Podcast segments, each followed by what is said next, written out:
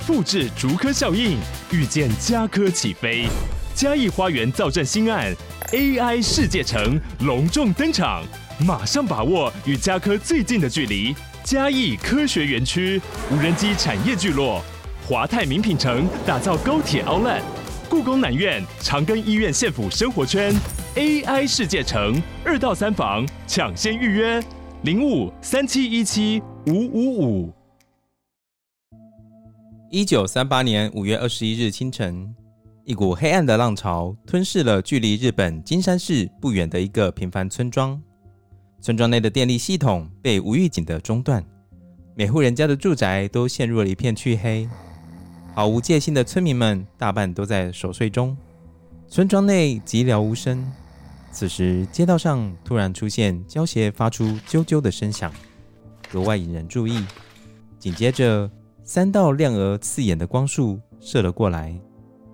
一位打着绑腿、穿着立领学生制服的男人迎面走来。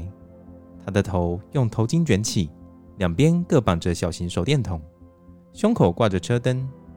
此外，男人的腰上还绑着一把日本刀，一只手拿着斧头，另一只手则拿着改造的九连发白朗宁猎枪，口袋里塞着一百发子弹，身上还侧背着装满一百发子弹的布包。男人年纪仅有二十一岁，这一身奇异的打扮搭配面目狰狞的表情。在深夜里格外让人触目惊心。男人接下来的行动将被永远的刻在日本历史书上，因为在接下来九十分钟内，这个男人杀害了超过一半的村民，并成为日本史上最惨烈的大屠杀事件之一。这起事件让无数日本人既害怕，但却又忍不住想进一步了解故中的缘由。日本推理小说家横沟正史。更因此得到灵感，在事件发生十一年后，写下了知名的推理作品《八木村》。今天，让我们来聊聊金山事件以及这起事件背后的始末吧。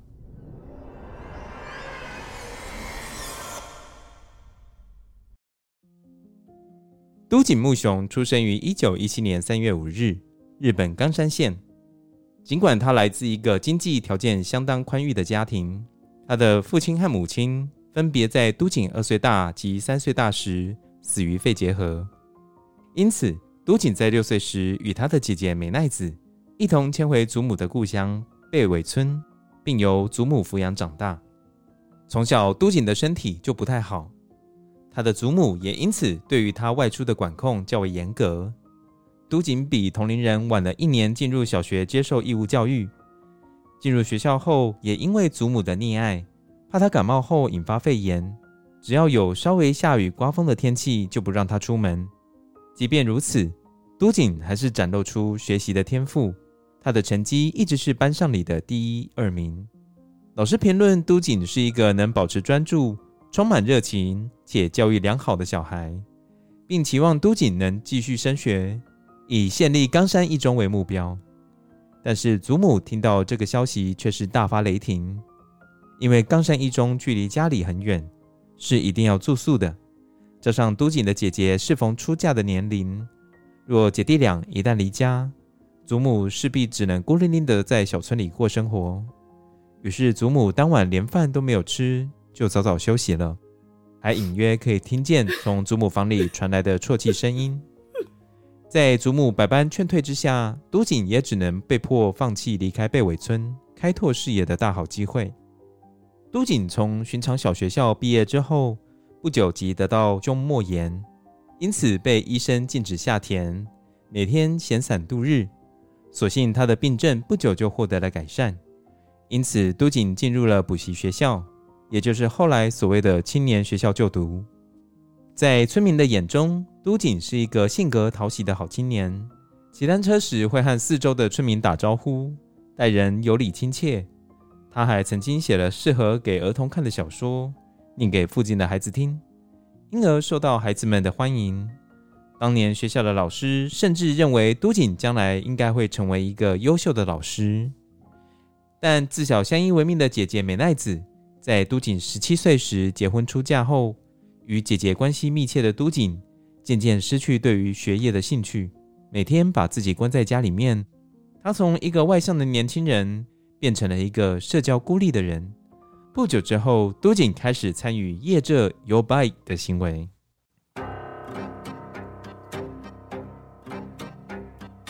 本节目内容可能包含血腥、暴力以及令人引起不安的情节描述，请听众斟酌收听。有时候真实犯罪比推理小说更害人，而有时推理小说是真实犯罪的狂想版。嗨，大家好，欢迎收听《二之根》你的犯罪研究日志。我是 Troy，我是 Lucien。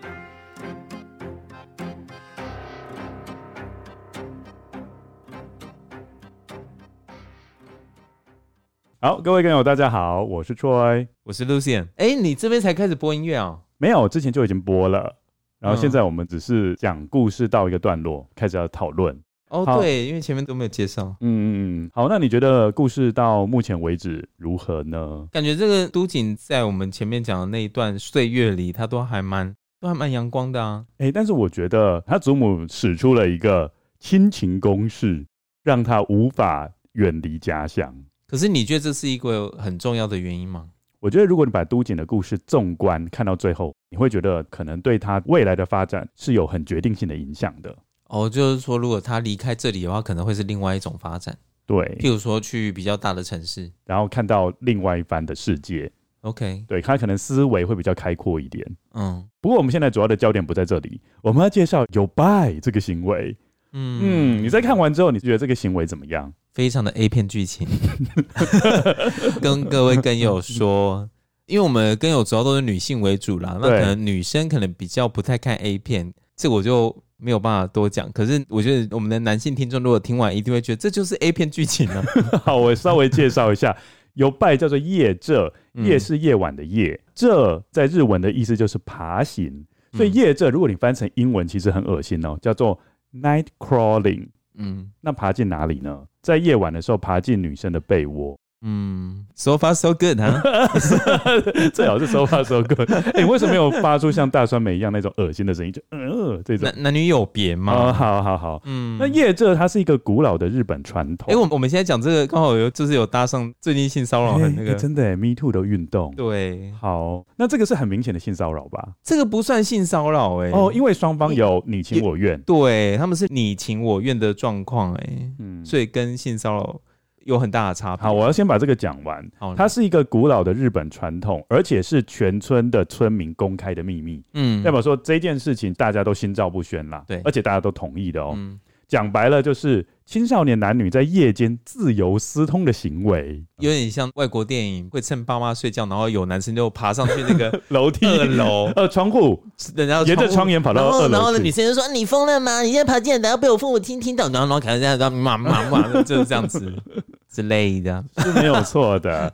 年轻男人会趁着夜间潜入女子的卧室，并且表明自己的性意图，哦，是非常的昭然若揭的，哦。我觉得也没有在掩饰啦。没有，我觉得他不止年轻，你这个年轻这一句话已经有点偏调，是不分老少。哦，好，它是一个全民运动。对，就是包含已经结婚的女生，可能都会有男生爬进去去骚扰。对。呃，不要说骚扰啦，嗯、表明性意图啦，对不是骚扰。如果女方同意，哎、欸，这很重要，有经过同意，嗯，他们就会发生关系。然后在一夜春宵过后，男方就会在隔天的清晨离开。当时有很多村民都是靠着夜这来寻求合适的伴侣，反正就是先性爱，然后再决定要不要在一起。走很前面呢，对啊，那走超前面，而且一定要先试车。对，在一九三八年已经哇，八十年前、啊、就已经有这样的概念。前面呢。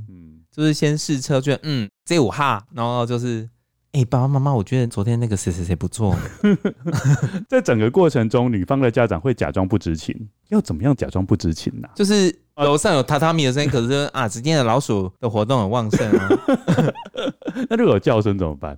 呃，就是说，呃，我们今天的猫在叫春。喵。那如果不小心打到照面，还要怎么做？哎、欸，来修水管了、啊。还是要说谢谢光临，谢谢光临买凤 这样子吗？天啊，开黄腔啊！OK，我们要形象哦，要状态开，这要剪掉，这没关系，哎，不要剪，不要剪，这要剪掉，完了完了。那你觉得怎么样的文化会形成这种夜这的传统？呃，应该是因为在农村吧？是不是？太阳下山这也没事做，这什么理由？你说这是怎么来的哦？不是，我说这什么理由？跟太阳下山比较早有什么关系？太阳下山比较早就没事做。以前农村生活也是这样啊，太阳下山了就是都暗了啊，然后也不知道要干嘛，所以就会生很多小孩啊，就做一些床上运动这样子。对啊，keep each other busy。好，这个是在江户到明治中期，然后是在农村这种比较封闭的环境，而且那时候的家庭概念还没有成型，再加上那时候民众的生活条件很恶劣，婴儿的夭折率蛮高的。哦，对，所以变成说，如果要为了绵延子孙，就希望他们能够多进行性行为，多生一点小朋友，增加农村的人力。哦，嗯。好，所以夜这这个行为就在农村中广为流传，而且男性因为比较具有发言权嘛，所以大部分都是男方在进行夜这这个活动的。嗯嗯嗯，对，当然有很少数的村庄是女生主动进行夜这这个活动，这就比较特别了，反而是女生主动爬进男生的被窝里。可是那么暗，那要怎么那个啊？会不会被误认成是阿飘？所以我等一下才会讲他们夜这会怎么做。然后当时普遍存有。村中的少女与寡妇是年轻人的物品，这种扭曲的概念。另外要补充，就是夜这这个活动会因为地区它的规矩会有一些不同，那大概会分成两大门派。好哦，好，第一个门派是在山区的村落跟沿海的渔村，这一些地区的人就比较开放一点，是只要是女人，无论是年轻女孩，或者是寡妇，甚至是有妇之夫。哎、欸，我讲错了，有夫之妇啦。嗯，然后你这样讲法就变得蛮 gay 的。对对对，通通都是夜这的对象哦。干嘛？没有，我只在想到你说有夫之夫，那谁都不放过哎、欸。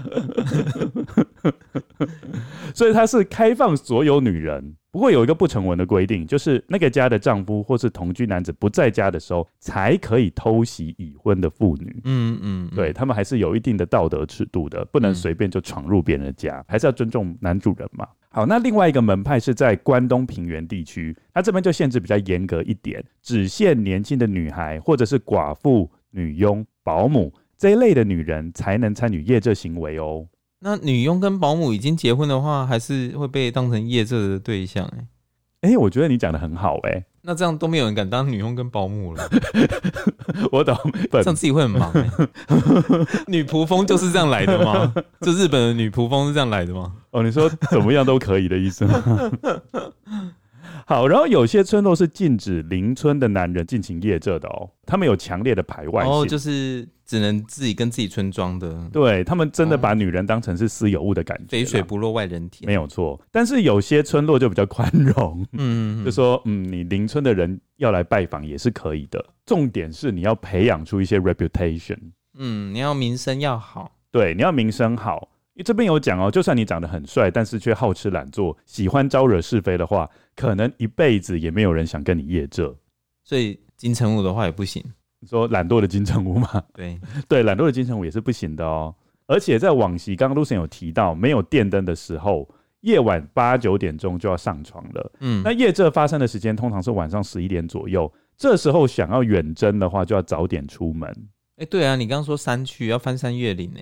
对。而且，如果在黑蒙蒙的地方的话，就要怎么做呢？你就是必须要把头巾卷起，两边各绑一个小型的手电筒来照路。Lucien，你不是刚刚一开始讲那个犯案现场的时候，嗯、凶手不是有这样做吗？其实就是当时他们的一个习惯。那个画面很蛮好笑的，很诡异的，就蛮好笑的。嗯，就是各一边耳朵有绑一个手电筒，然后头上有绑一个头巾。然后胸口又一个灯，是这样子的哦。那我问你一个问题好了，假设你是那个女性，那如果有奇形怪状打扮的人冲进去，想要跟你发生性行为，嗯，你会怎么做？哎，我知道了，你会叫他把灯关掉，因为你上几集不是有讲你喜欢暗暗的做吗？你自己还不是一样？你会不会叫他把灯关掉？那你自己还不是一样？好，那我跟难接，没关系，我跟大家讲一下，大家先记住一件事情，这个就是当地人特殊的走夜路的习惯。嗯，哦，就反正就是要绑两个手电筒在这样子。可是他如果说翻山越岭之后，结果对方不在，或者是对方的老公在家之类的，那怎么办？那你就变成要找其他家啊。天啊，再翻一次哦。如果是山区的村落，可能住家跟住家之间比较远，嗯，对，要翻过一座山才能到下一户人家。对，所以我觉得还是要年轻的男子才比较能够加入这个活动，毕竟很需要体力嘛，平常要多锻炼。所以他们有讲，大部分的业者范围通常都在方圆四五公里内的地方，嗯，但是如果是山区的话，可能 范围就要扩大到二十公里左右。二十公里耶，爬完的天都亮了。嗯。他们还有讲哦，如果是一个山区的人家，夜晚都会门户大开，其实就是欢迎业者的人进来啦。而且炉灶上都会留有残羹冷饭，并且搁置一副碗筷，很像要拜拜，以便黎明时分远征回来的男子，他可以任意出入，并且充饥果腹，慰劳他们，让他们补充 energy 的感觉。吃了再上，或者是上完之后累了，吃一吃再走。我觉得要先吃再运动哎。哦。这是你的习惯，没有啊？你 看，你喜欢吃饱了之后，你看，你看，哦，我知道了，就是饱足思淫欲嘛，保暖思淫欲，保暖思淫欲。我跟你讲，练腿最累了，这翻山越岭一定是在练腿。哎，而且我又想到，为什么他们要，你知道吗？带那种那么奇怪的手电筒要在旁边，因为手要空出来啊。对啊，不然的话你怎么翻山越岭？哎，对啊，要攀岩或者是探洞的什么？探洞？你在你开始开车吗？干嘛？探洞是用手电筒照的。Hello，然后有 echo。Hello，Hello，Hello。到底在探什么洞啊？好可怕！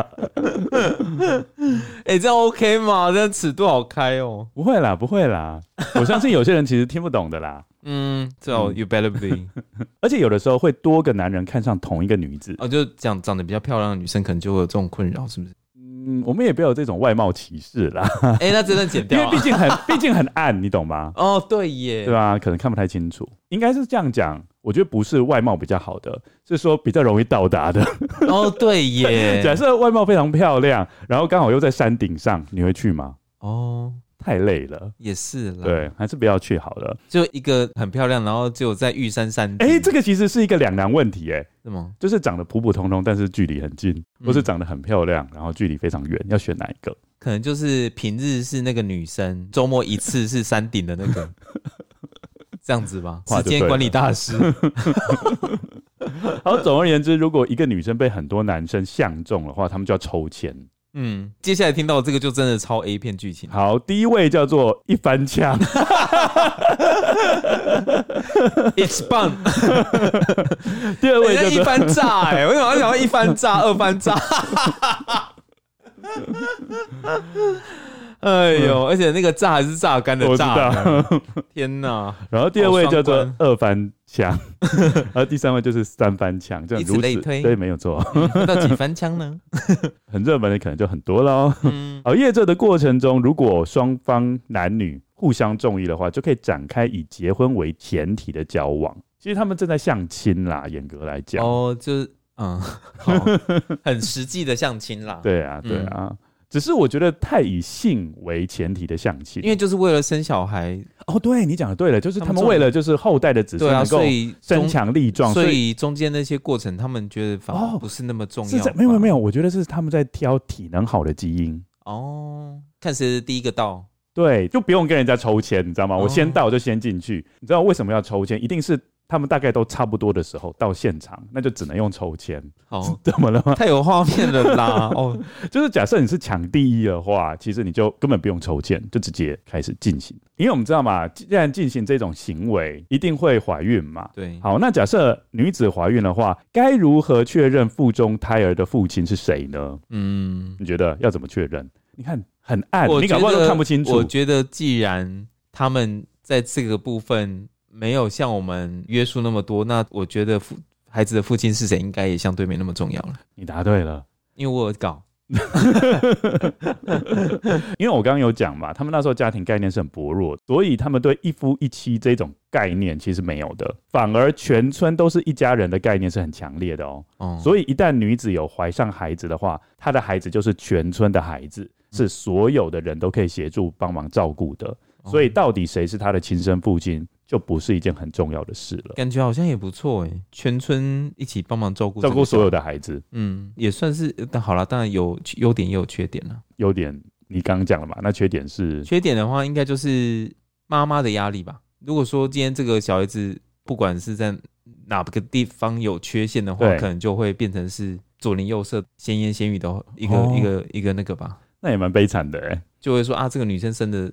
怎么样？怎么样？因为你也不知道爸爸是谁啊，所以也只能说女方。嗯、对啊，嗯，就变成是，也是，而且那个时代女生感觉就是比较没有说话权。对，好，到了明治维新的时候，日本就迈入了现代化。这个习俗也开始日渐式微了，但是在乡村的地区，比如像都井，我们刚刚讲的这个主角所住的地方，这个陋俗仍然是被保留了下来。那时候男女双方透过夜蔗来寻找伴侣是非常稀松平常的，所以都井才会很热衷参与夜蔗这个活动。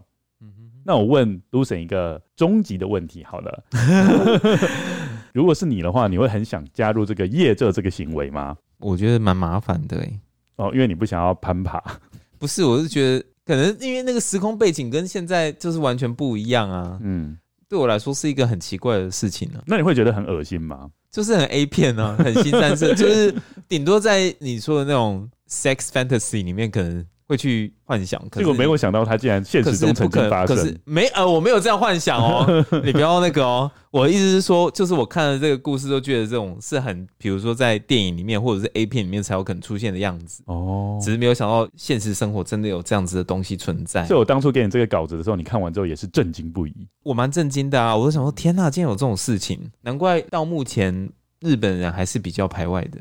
哦，我觉得应该也有关系，就是日本是很团结的，所以相对来说，哦，你说比较对内是很团结，对，可是对外他们就相对比较排外。嗯，我觉得从小村庄延伸到整个日本，我觉得到现在还是有这种影子在。嗯嗯，姑且不说夜蔗这个事情 哦，我不再说夜蔗这个事情，只是夜蔗是一个点，可以去观察一个面，或者是整个日本社会。对对，对，好，那我们接下来请 Lucien 继续为我们说故事。村里的女性虽然大多同意都井的夜蔗行为，也与都井发生性关系，但对于都井过于高昂的性欲望有些怨言，并认为都井并非是一个好的结婚对象。此外，都井的内心世界远比村民所知道的还要黑暗许多。他喜好充满暴力、色情的犯罪故事，在当时，他尤其对一位名叫阿布定的艺妓的故事极其着迷。阿部定在一九三六年将他的情人勒死，并切下他的阴茎和睾丸，将他们藏匿在他的和服中。这件事占据了报纸的头版版面，震惊了整个日本社会。都井在一九三七年一月开始研究关于阿部定的这起案件，并着手写作一本小说。外界普遍认为，阿部定事件在某方面影响了后来都井实践屠村计划的决心。让他也想效法阿部定，干一票大的，让所有人都记住他。其实谈到这里，假设不走偏，都井的未来还是一片光明。他至少有三条路可以走：透过夜蔗娶妻，好好在村里度过一辈子，即便评价不好，毕竟家里算有钱。第二条路，当个犯罪文学作家。第三条路，去当兵。接着，都井的生活即将急转直下。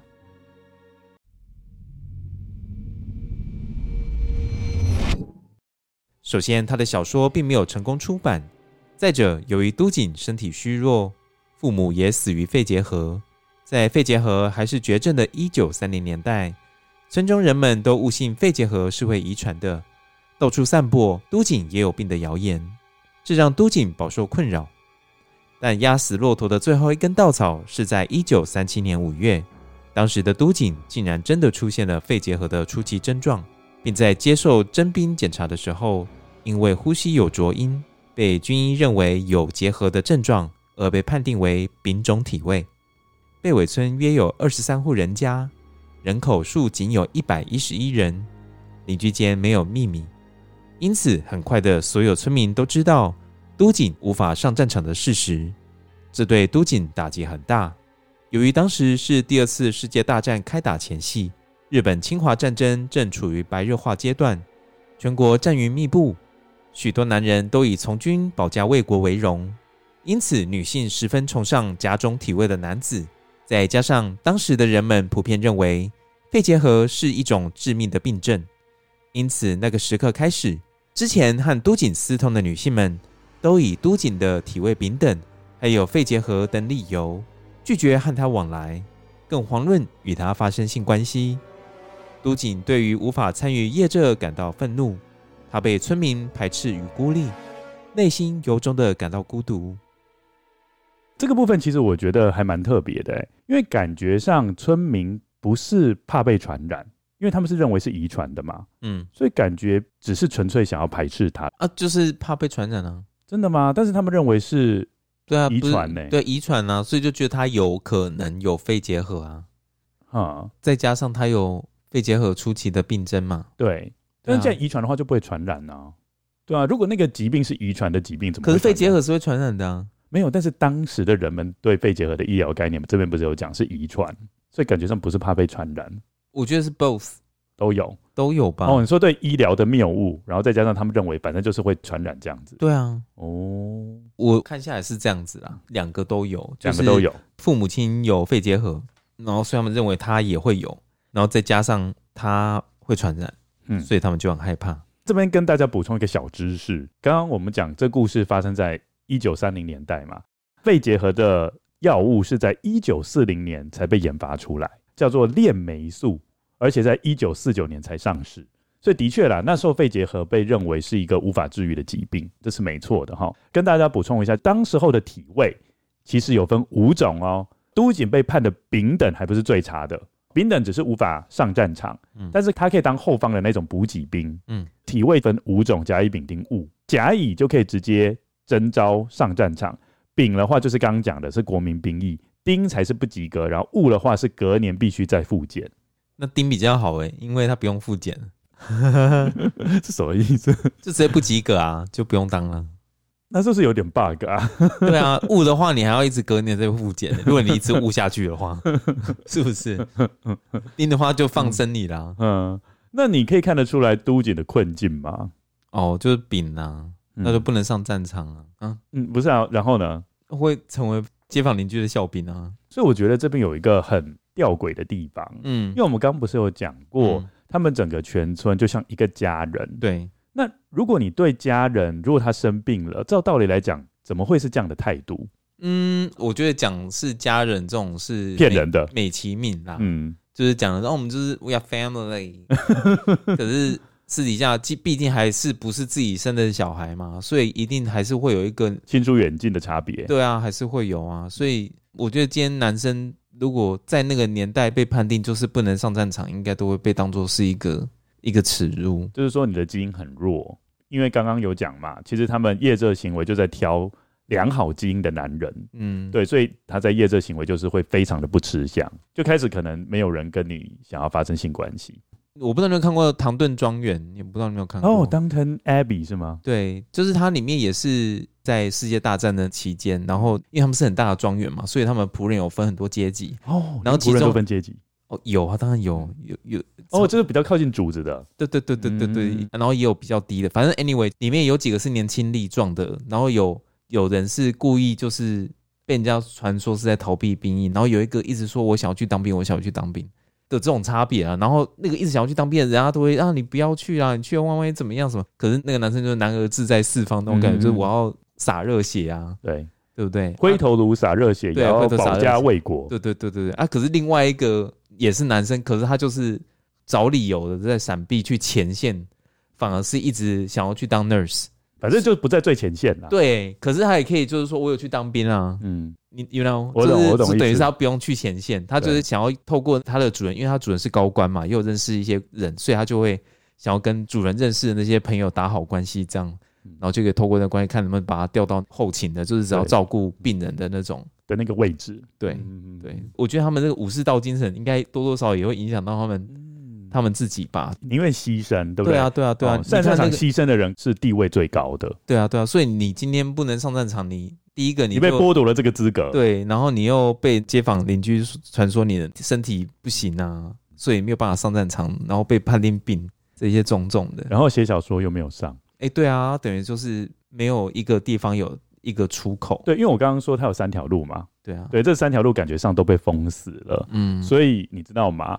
被封死就会 explode，就会爆炸。感觉他奶奶真的应该当初让他去 去外面念书，不要让他待在村子里。嗯，那是一个很错误的决定。对啊，我觉得那个就是一个情勒啦，嗯，对不对？嗯、哦，哎，你有听过我们八月之母的故事吗？有啊有啊，对啊，其实，在爱媛县的那些女性，都是因为被母亲上一辈的束缚住，导致她们不能到外面去求取更好的发展嘛。嗯，八月之母是谈论女性的困境。其实，在一九三零年代，男性也同样会面对这个困境。假设你面对的是一个支配性或者是主观意识比较强的长辈的话，嗯，那你有可能你就会受到他的影响，导致你也没办法，可能不是你有意识的。也可能不是你的意愿，但是你就被迫必须放弃你的梦想。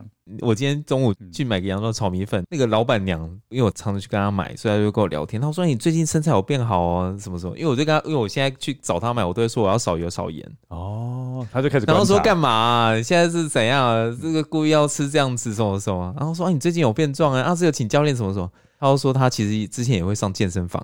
然后他就说啊，没有办法哦，我哈晚上因为做吃的你也知道，就是从早做到晚，这样其实很累的。嗯、然后他妈妈就会念他说，老人家就会念，啊，能这个他跳嘛，各位出去出去运动啊，你规工底下这代志不是得来运动啊，什么什么，你你懂我意思吗？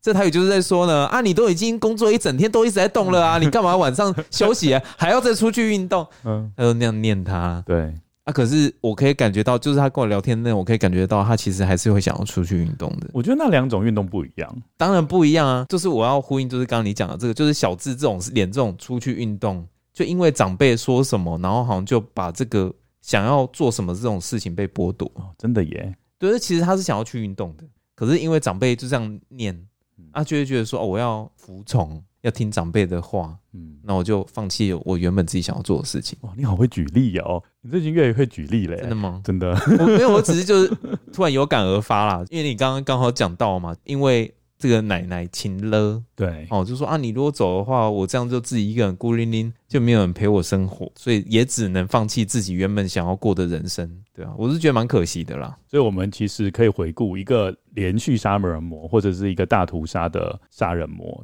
在成长背景当中，你可以看到一些问题所在。你不觉得一环扣一环吗？就是呃，你在走那个这种树状图，你如果走就一直有个地方走偏，就一直往右，就可能一直就一直往一直往，就没有一个地方可以让你回去了。真的耶！然后就这样扣扣扣扣扣。我觉得你很会比喻。然后就这样扣在一起，然后就就就 bingo，然后就叮叮叮，杀人魔出现。哎，真的耶！对啊，好贴切哦。There's no turning back，真的。那你觉得你现在目前的人生的树状图，慢慢往哪一个方向走？养老。对啊，就这样子啊，日子就差不多就是这样。我觉得有点一直在复制贴上哎。啊，因为我现在就是。下班运动，运动完会回家打电动，就是这样。但是如果你有感觉到充实，还是算有意义的。我是觉得这种生活是蛮快乐的啦。那就好啊。对啊，只是就是觉得好像没有什么变化。没有啊，你明天不要出国了，不是就是个变化？先跟大家说，下礼拜会休更哦。没有啊，先跟大家讲，就是 Lucien 明天要出国了，但是他还是很认真的在夜晚陪我一起录。应该要这样子，要大家嘉奖来拍手，还要加班，好棒啊！Troy 都在那边骗人说啊，不会啊，今天练个一小时就没了啦。这样，哦，我觉得我们要继续说下去了。嗯，眼看自己的生命可能因为肺结核而正在倒数，再加上没有人陪伴，都锦觉得自己已经没有什么可失去的了。在绝望中，他开始在脑中逐渐生成一个报复计划。都锦在遗书里写道：村民得知他染病后，开始疏离他。他决定尽可能杀死更多的人，但并没有杀死全村人的意图，因为他不想要波及他认为是无辜的人。遗书的最后，他写道：他的祖母必须在屠杀中丧生，因为他不希望他活在他所做之事的耻辱中。如果让他活下去面对一切，那也太可怜了。同年，都锦取得狩猎执照。并以对付猛兽为由，购买了十二号口径五连发的白朗宁温彻斯特 M 一八九七邦动式散弹枪。都锦购入枪支后，每天都会到山里练习射击动物，提升自己的枪法。晚上还会拿着猎枪在村子里徘徊，这让附近的邻居感到十分不安。关于都井购枪的动机，当时流传有许多的说法，但是因为当事人已死亡，皆无法证实。有一说是最初购买猎枪并不是打算攻击人，只是不想求爱之际被拒绝。另一种说法是购枪是因为都井体检未过，没有被征召，而曾被村中的人取笑霸凌。是用来防身用的。某天，都井为了照顾染病但拒绝服药的祖母，索性将药放进了味噌汤内。不巧被祖母目击，祖母竟以要被孙子毒杀的理由报了警。后来虽然证明那是一场误会，但警察搜索房子的时候，将都井的猎枪、日本刀、短刀还有匕首等武器全数没收，狩猎执照也被吊销。我觉得这个地方对都锦来说打击蛮大的。对啊，对，因为从故事一开始，嗯，其实祖母是非常非常疼爱他的。外面有点刮风下雨啊，就不让他上学。所以我觉得都锦会觉得很绝望的原因，是因为他觉得连平常很爱护他的人都开始不信任他的时候，外面的闲言闲语已经让他觉得非常厌烦了。那如果连家里面的人都没办法给他心里面的支持的话，一个人就很快就会崩溃了。哎、欸，我我有想要问一个问题耶，就是为什么都井的姐姐一出嫁之后，都井就开始参与夜车生活？因为我跟你讲，觉得这有关系？有有关系，只是我把那一段删掉。其实都井是爱恋姐姐的。对呀，对，因为从小就没有妈妈嘛，对对，其实长姐如母，她是非常爱慕她姐姐，嗯、当然是有爱在里面，但是也有一部分是把她当成一个年龄大她一两岁的长辈在尊敬。嗯，对，是都有的。不过这边还有另外一种说法，我刚刚不是有一种说法，就是他祖母募集到他把药投到味噌汤里面嘛？嗯，那另外一种说法是，祖母早就对都井的行为感到害怕了。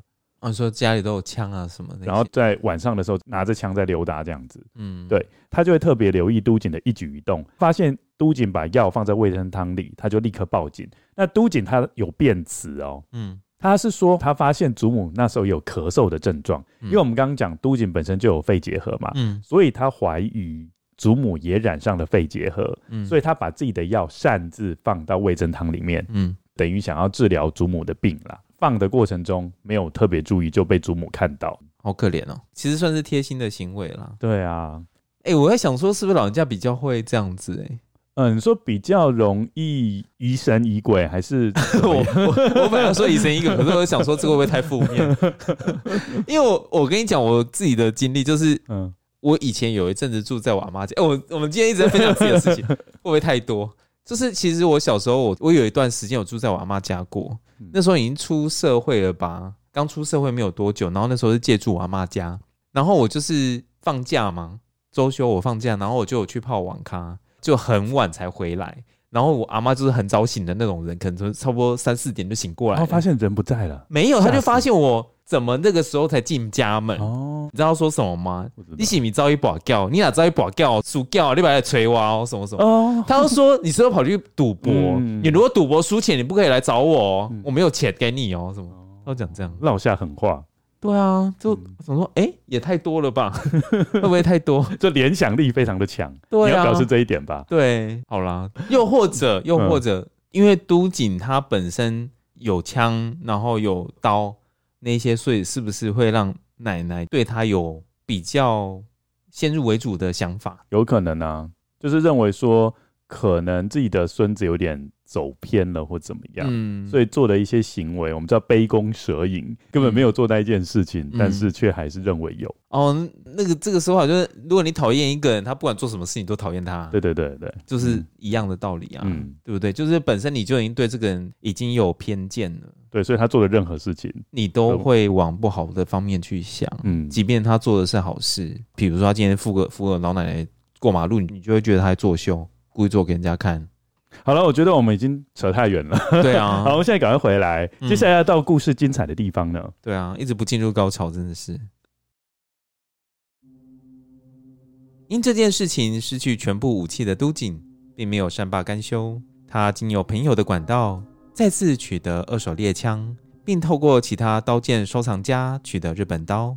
当他的朋友询问他为何要收集如此大量的枪械，都锦回答：“反正我都要因为肺结核死掉啦，不如我对贝尾村做一些更可怕的事情。”接着，他选择在一九三八年五月二十一日深夜犯案。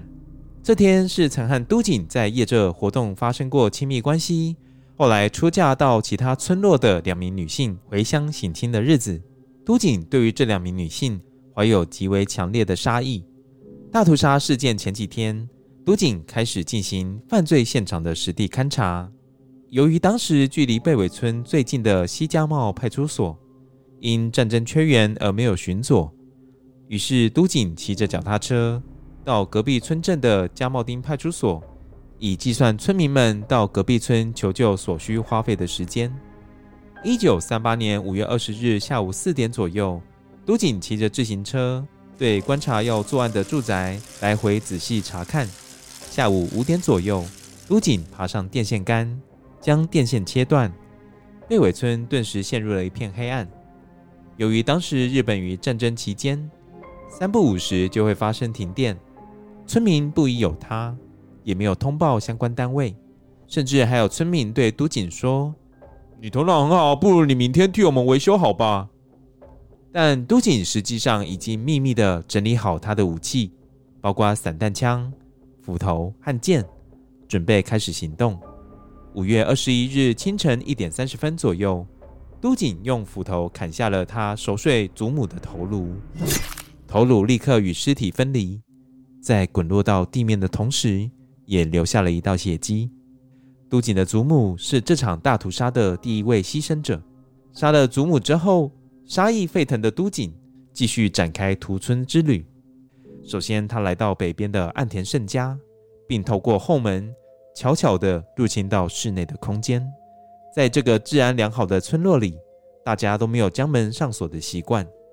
都锦知道这家的男主人岸田胜一是一名海军，目前正在中国驻扎，因此他一点都不害怕遭到反抗。岸田胜之的母亲岸田月代曾经与都井发生过几次关系，但在都锦患病之后，便对他不闻不问。都井先是偷偷来到岸田月代的床边，由于怕猎枪的声音会惊动周围的邻居，于是都井拔出了日本刀之后。对着月代的胸口刺了下去。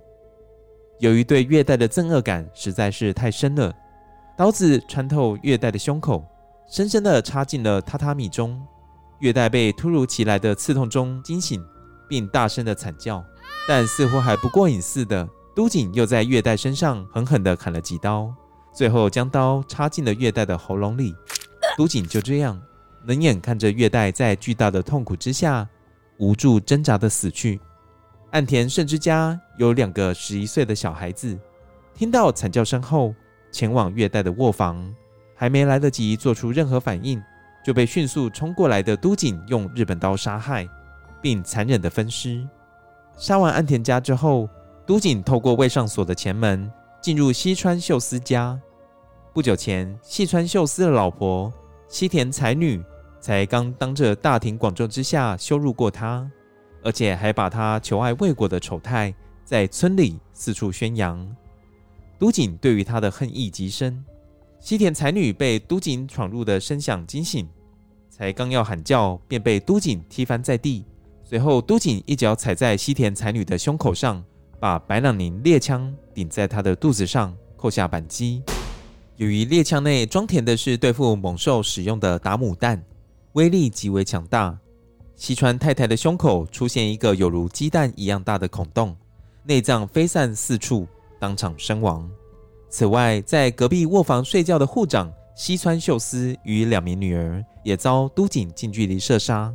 都锦接着杀害新婚的岸田高司夫妇，高斯的母亲在旁苦苦哀求他饶他一命，但都锦却要他把头抬起来，并在那一瞬间扣下猎枪的扳机。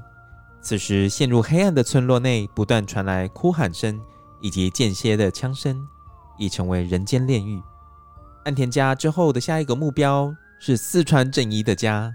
四川一家早被村里此起彼落的枪声所惊醒，但当他们还来不及从惊慌中恢复镇定时，都锦已经从前门闯了进来。并立刻用枪射击了六十岁的护长四川正一。四川正一的胸口中弹，倒地身亡。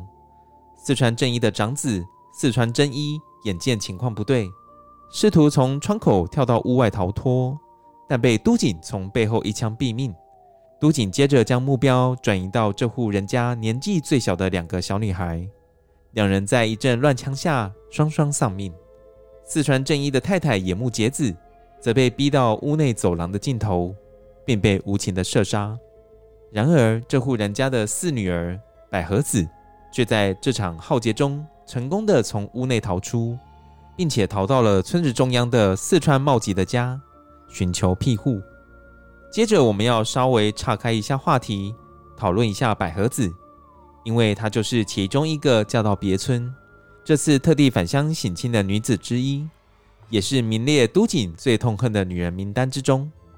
在过去，都警一直对于百合子有一定程度的迷恋，因此后来百合子在一九三八年一月与同村的丹下卯一结婚后，愤愤难平的都警竟在新婚之夜提着猎枪闯入洞房，强行与百合子发生性关系，这使得百合子只能被迫与丹下卯一离婚。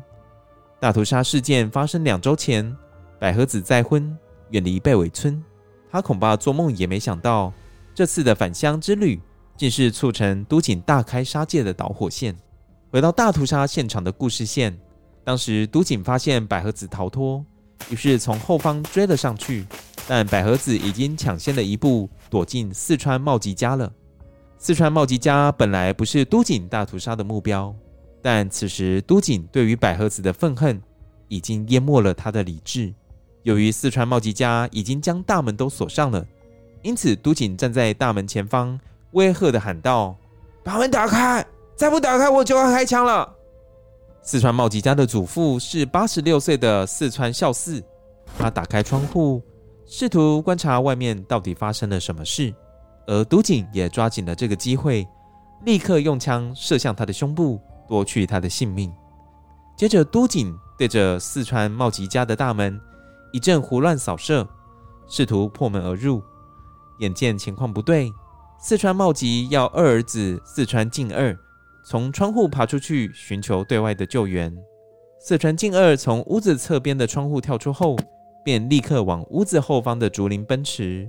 但不幸的，他的身影被都警眼角余光看到，并开始从后方追赶。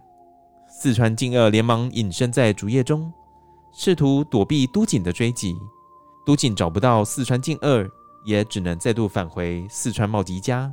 此时的都警对于想进入四川茂吉家大开杀戒的渴望，已经到达了最高点。毕竟他的仇人百合子还安然地躲在里面。于是他采取了另一个策略，他假装自己已经抓到了四川进二，在外面故意大喊：“茂吉，给我开门！不开门，我就一枪毙了这个小兔崽子！”茂吉的老婆生子听到都警的叫嚣声。当场哭了出来，恳求茂吉把门打开。在一旁的百合子也急得痛哭失声，并不断的向茂吉以及生子道歉：“是我害了你们，是我害了你们。”在这危机的片刻，庆幸的是茂吉还保留了些理智，他不打算立刻回应都警，而是悄悄地爬行到后门边，从木板的缝隙往外看。他发现都警站在房子侧边，透过都警身上手电筒灯光的照射下。并没有进二的身影，都警的把戏就这样被识破了。接着，一家人蹑手蹑脚地来到房子中央，假装屋里没有人，让都警以为他们已经逃掉了。但此时又有新的危机产生，屋外的都警显然已经失去了耐心，开始用斧头往大门劈砍，大门也被劈开数个长长的裂口。都警透过裂口把枪伸入屋内，胡乱扫射。其中一枪打碎了屋里的柜子，飞散的碎片砸在四女儿由纪子的大腿上，家里的人立即捂住了由纪子的嘴，阻止她发出惨叫声。而或许意识到自己已经浪费过多时间在这户人家上，也或许是被屋内寂静无声的假象所欺骗，都警这才悻悻然的离去。杀红眼的都警继续在房屋间穿梭，继续用猎枪接连射杀更多人。但都警并非无差别攻击。根据幸存者的证言，都警作案的时候相当冷静，而对没有说他坏话的老人，则只是凝视着他，并且放过他一马。来到某一家，主人向他求饶道：“我们绝对不会向外通报，请放过我们吧。”都警回答：“你们还真是爱惜性命啊！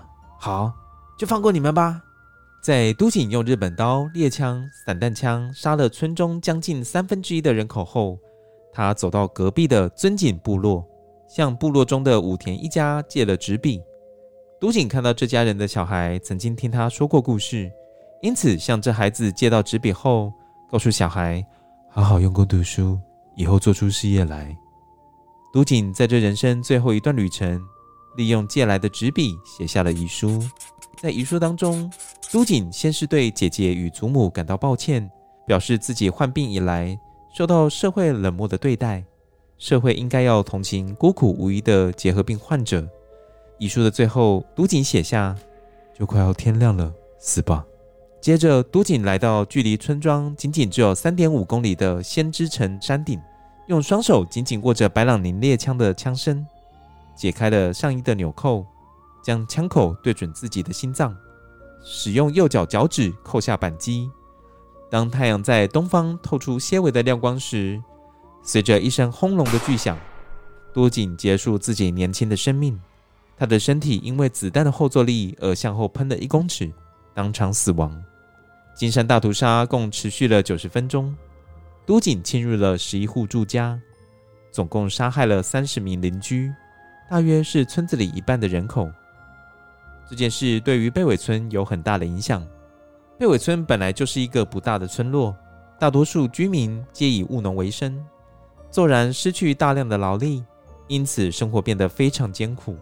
另外，都锦的亲戚一家因为没有受到波及，被村人怀疑是否事前就知道都锦的杀人计划，因此遭受村八分的待遇。事件之后，由于都锦在警察调查之前就已经自杀身亡，并且大多数的案件关系人都是都锦杀死的被害者。因此，警方只能获得极少数幸存者的证词，拼凑事情的来龙去脉。情同一家人的村庄却容不下一个异者，而付出的代价却是一半村民的生命。听完这个故事后，我们由衷盼望天下的异者都被这个社会温柔以待。哦，异者，什么是异者？异者就是不同的人，就是不同于他人的人哦。那我在这边要解释一下，什么叫做村八分？你知道什么叫村八分？我不知道什么是村八分，可是看稿子的话，我就知道。日本人认为人类要共同生活，有十件很重要的事情。村八分的意思说，十件事情我只帮助你两件。哦，那剩下八件我是不帮助你的，因为我已经不视你为这一个村子的人了，嗯，就直接把你当隐形人。那有哪两件事他还是会帮你做呢？第一个就是埋葬，理由是因为如果尸体放置太久会有尸臭，或是引发传染病，所以变成说如果有人死了，还是会协助，嗯，帮忙一起安葬啦。嗯，还有第二个就是灭火，怕烧到自己家，对，怕烧到自己家。那剩下的都不会帮你哦，比如说成年礼、结婚、生产、照顾病人。房屋改建、水灾时的照顾，或是每年的祭祀法事，或是旅行，都不会再帮你了。意思就是说，整个村里面的人都直接把你当外人来看待。哦、对，所以那时候都锦的亲戚就被受到这样的待遇，其实就是一种社会性的死亡啦。所以都锦应该连那些亲戚都一起杀掉。哦，说不止他祖母，怎么那么？那我想问一个问题啊，就是你听完这整个故事，嗯，你觉得？如果是你，刚好是生活在贝尾村，嗯，那你会怎么做？会怎么做？对，你是说遭受这样的待遇吗？对，我们想两种 scenario，两种情况好了。第一个就是当时的你，你就是一九三零年代的人，嗯，跟你现在已经是二零一三年代的人，你会有什么不同的做法吗？我应该会努力练书，让自己离开那个村子。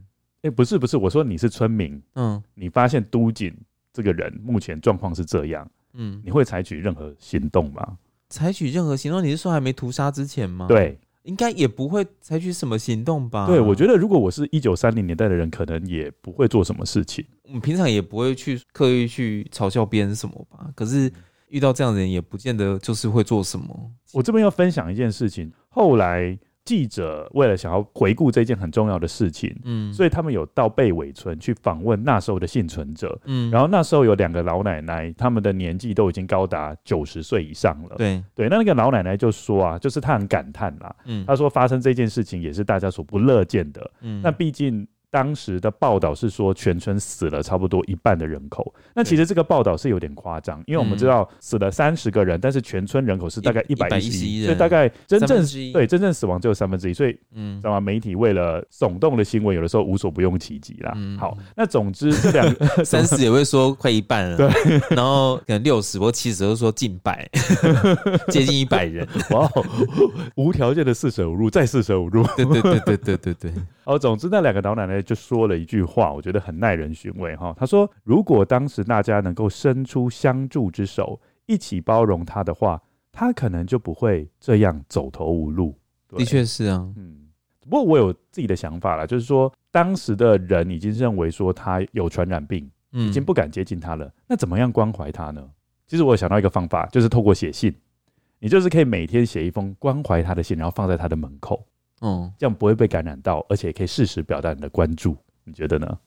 我不知道哎、欸，哎、欸，这个算是一个方法吧。嗯，可是呃，我我是在想说，是不是一个人如果被霸凌的话，如果有人去关心他，会不会是自己也成为另外一个被霸凌的对象？呃，也是有可能啦。你觉得这算是霸凌吗？是啊，因为有些人会有这样子的想法，可是跟学校那种霸凌好像又不太像哈。就是说我刚刚讲的那个，就是像那个《黑暗荣耀》，就是嘛，那个女主角。她本来其实她不是第一个被霸凌，她是本来是女店员，她是第一个被霸凌的对象，因为女主角去救她，反而自己变成了下一个被霸凌的对象。然后那个女生就等于是被转移目标嘛，可是她也没有回来救女主角哦，所以她后来到长大之后，她都对她很愧疚。嗯嗯嗯。你你有看《黑暗荣耀》吗？我没有看《黑暗荣耀》。哦，你没有看《黑暗荣耀》？是没关系，但是我大概懂你，因为他也害怕自己又再回去变成被霸凌的对象。嗯，所以你的意思是说，也有可能他们因为这个因素不敢对都锦伸出援手。对啊，因为因为基本上，如果你去接近这个人，你是不是也可能会被哦？你有可能也会被传染结核病，你可能就也会被对同样对待。嗯，所以我觉得。很困难啦，在那个年代，对啊，尤其是那么封闭的一个社会环境。我，我觉得就是说，就是我刚刚说的，就是虽然说大家是一家人，在村子里面，大家一讲互相照顾。其实有的时候越封闭的环境越可怕，哎，就是很因为没有出路，因为很极端啦。好的时候可能都可以很好，对，大家和乐融融，大家都是互相照顾。可是今天如果有出现这样子的所谓的异者，就是状况的话，你那么封闭，然后大家其实忍很恐怖，就是。今天，如果你对一件事情你不了解，你很无知，你就很容易产生恐惧感。那你产生恐惧感之后，你就会开始排斥这样子的人事物出现，手段就会可能比较偏激一点。嗯，那相对那个被排挤人，也可能会出现比较偏激的行为来做还击嘛，因为他其实也没有出路了，生命要找出出路的，对啊，没有出路啊。我本来是想说，你刚刚在问我那个问题是，如果我是都警的话，哦好，那如果你是都警呢？我应该想办法逃离那个环境吧，不要再管祖母，就是努力念书之类的。对啊，因为毕竟他如果要升学，应该还是可以吧。如果说，因为他毕竟他是蛮会念书的一个小孩嘛，应该是可以的。其实他那时候没有想开耶，对不对？嗯，其实人还有一个问题，就是说他会有惯性，嗯，就是说即使那个环境是迫害你的，但是你已经非常习惯那个环境了，你有的时候甚至会误认为说其他地方也不会比这边好到哪里去。嗯嗯嗯，对，因为毕竟那时候全日本都认为肺结核是。没有办法被治愈的疾病，所以他会被认为说，反正我到哪里其实情况也一样，都会遭人家的异样眼光。那我这个地方是比较熟悉的环境，我就待在这。结果没想到说，这个环境只会对他越来越排斥。那毕竟你知道吗？水库到了某一个水位总会溃堤，嗯，对，然后就也没办法了，也就是只能用这种方式来做宣泄。嗯那其实我是觉得说，从遗书里面也看得出来。他其实还蛮愧疚的，而且哦，那一些没有说他坏话的人，他可是没杀的哦。虽然在那个杀百合子的那一段，我觉得他真的有点失去了理智啦，对吧？对啊，就人家根本明明跟你无冤无仇，然后人家只躲在一个地方，你就硬要闯入那一家，然后硬要把百合子干掉，这样。因为他就是第一个杀人家的 grandpa，对，人家 grandpa 只是稍微去看一下，啊，外面发生什么事啊？好吵，直接啪了 啊，好惨，超惨的，哎，这是乡民进来看热闹，然后就直接被打死，很可怜，老爷爷。嗯。可能我觉得耳朵没有很好吧，嗯，所以不知道说外面发生枪击，杀金不好，没钱插傻，然后各位捆，然后就直接被打死，没有搞清楚状况还要骂邻居这样。所以我是觉得他在整个犯案的过程中，他是有一定的理智的啦。嗯，他很冷静啊，他整个犯案过程中冷静，他知道他要去哪一个家，对，要杀谁。而且我我刚刚为什么会讲？我们在录之前，我就觉得这个也有很 A 片人的感觉，就是因为他第一个他去杀的那个不是是一个妈妈吗？嗯，哦，对，是一个去当兵军人的妈妈。哎，他也有去找他夜这过呢。对，因为我们刚刚就讲夜这是不分男女老少的。对，所以他就是。男女不是不是不是男女啊，就是老少就是都都通吃，老少通吃，真的是哦，这一集留给大家无限的想象呢。嗯，这整个故事看完之后，你觉得跟江户川乱步的八木村有关系吗？啊，不是啦，那是横沟正史呢。哦哦，我在讲什么？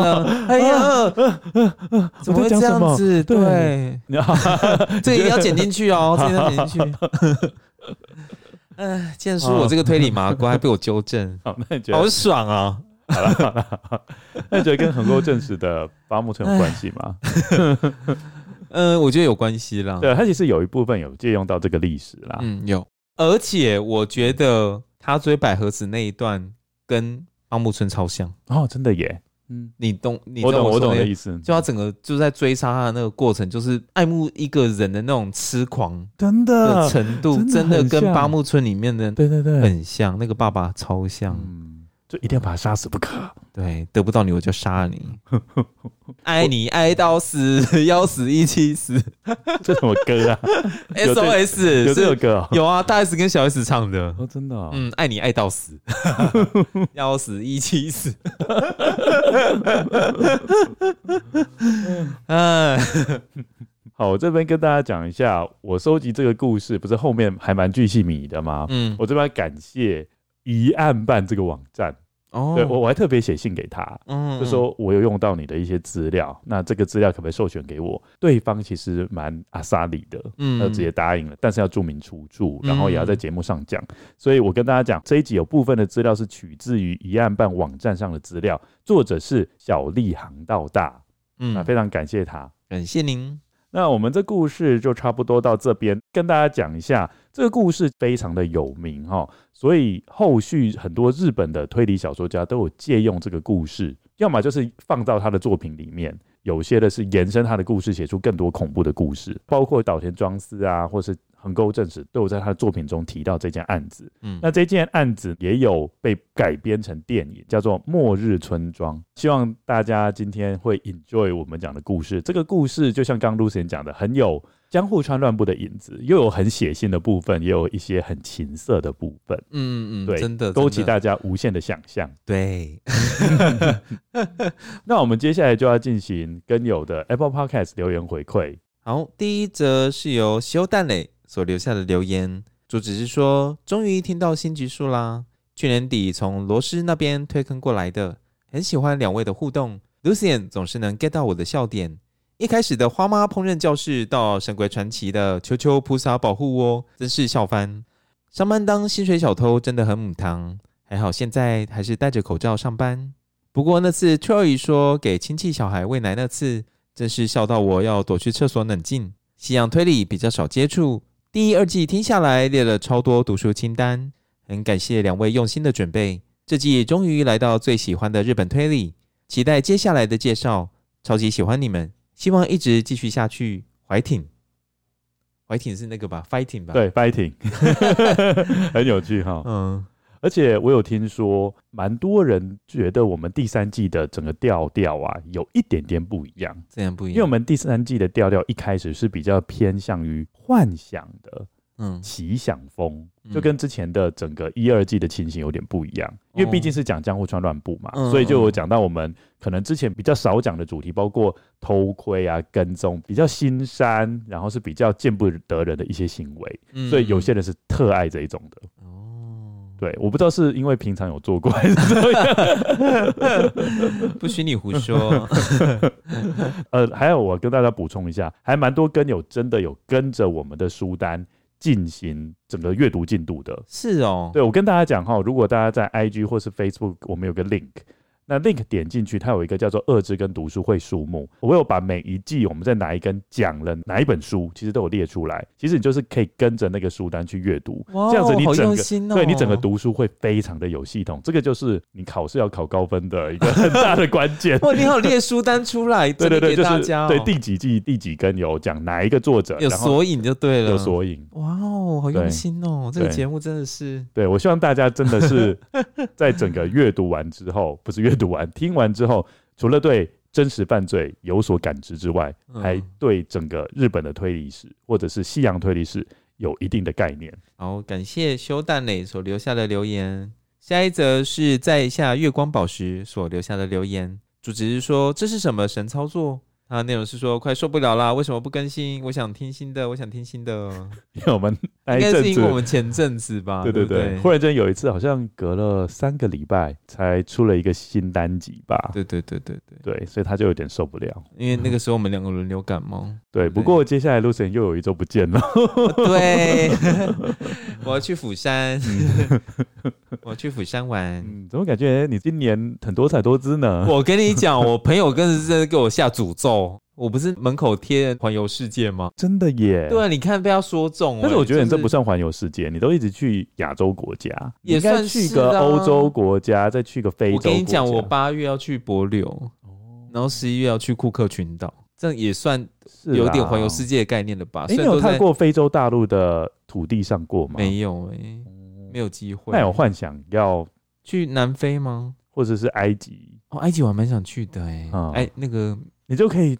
做那个啊，尼罗河谋杀案呐，对对对对，是搭那个船，不是要去参加那个谋杀案，话好好讲，对啊，就尼罗河嘛，对，我还蛮想去看那个金字塔那一些的，嗯，感觉很有趣。是啊，搞不好就忽然间冒出一个假机，然后说哦，这个金字塔长宽高，各位是多少？是要多疯？到底要多疯？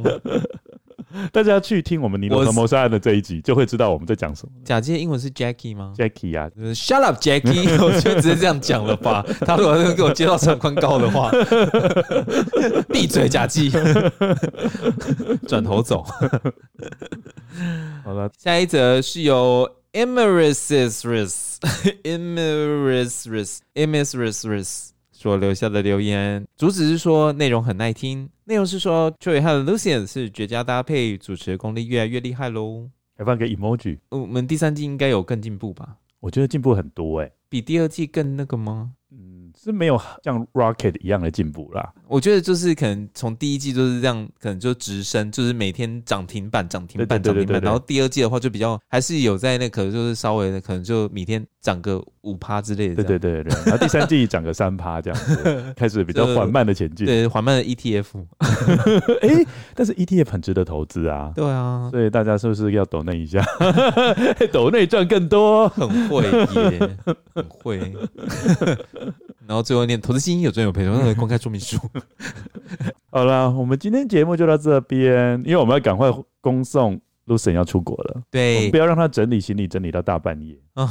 今天谢谢大家的收听，欢迎大家来我们的 IG 或者是脸书和我们留言互动，你对本集的心得和想法哦。也欢迎大家到 First Story 还有 Mixer Box 给我们抖内赞助哦。有一句名言说：“一周一集二之根，真实犯罪远离您。”说的真好。今天谢谢大家的收听，谢谢大家，大家拜拜，大家拜拜。